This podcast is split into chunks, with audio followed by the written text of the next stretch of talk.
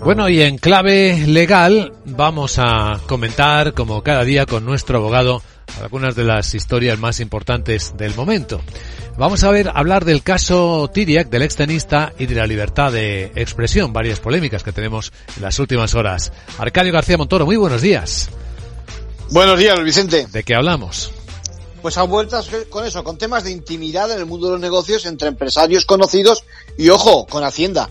Es el caso Tiria que comentabas, el exitoso tenista de los 60-70, ahora hombre de negocios que ha acudido al Tribunal Europeo de Derechos Humanos en su defensa por la difamación de los medios de comunicación al hacerse eco de su deuda con Hacienda, su patrimonio en paraísos fiscales y las ayudas públicas percibidas en Rumanía, ¿no?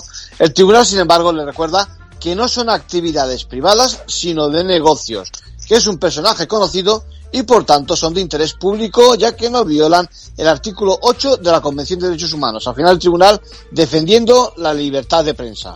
Pues de esto vamos a hablar en España porque tenemos aquí delante de nosotros un conflicto entre algunos grupos parlamentarios del Congreso y periodistas que no les gustan que le pregunten.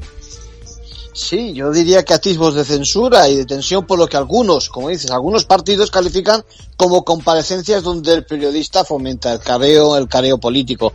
Precisamente ayer que conocimos las conclusiones del octavo Congreso de Derechos Humanos de la Abogacía que puso de relieve la importancia crucial del papel de la prensa como garante del derecho a la información. Ojo, la prensa, no los canales de desinformación y las noticias falsas que pretenden imponerse.